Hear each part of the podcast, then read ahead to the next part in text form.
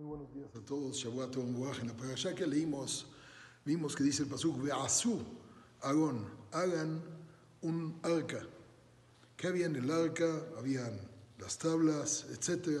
Pero por dentro era una capa de oro, por fuera una capa de oro y por dentro era una madera, o sea, una caja de madera cubierta y bañada de oro por dentro y por fuera. La palabra por dentro es tojó.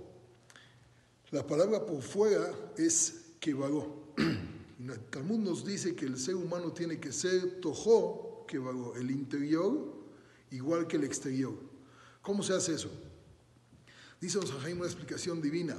Vean qué bonito. La palabra tojó se escribe taf, vav, jaf, vav. Quiere decir que las dos letras del centro son vav y jaf.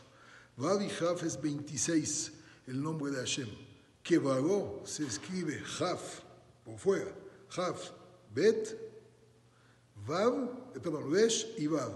Quiere decir que la primera letra y la última letra de afuera, o sea, las letras de afuera son Jaf y Vav. De igual manera, el nombre de Hashem por fuera y el nombre de Hashem por dentro. Cuando la persona tiene el nombre de Hashem por dentro de su vida y por fuera de su vida, tiene el mismo interior que el exterior, es un hombre que tiene el Aarón, Kodesh dentro del arca de la ley, la lleva por dentro y la llevamos por fuera. Ojalá y siempre nos acompañe el nombre de Hashem en nuestras bocas y en el corazón, como bien dice Pasuk, fija en tu boca, ubilbabeja, y en tu corazón, la azotó para poderlo llevar a cabo. El nombre de Hashem en tu boca y el nombre de Hashem que tienes en tu interior. Muy buen día y buena semana para todos.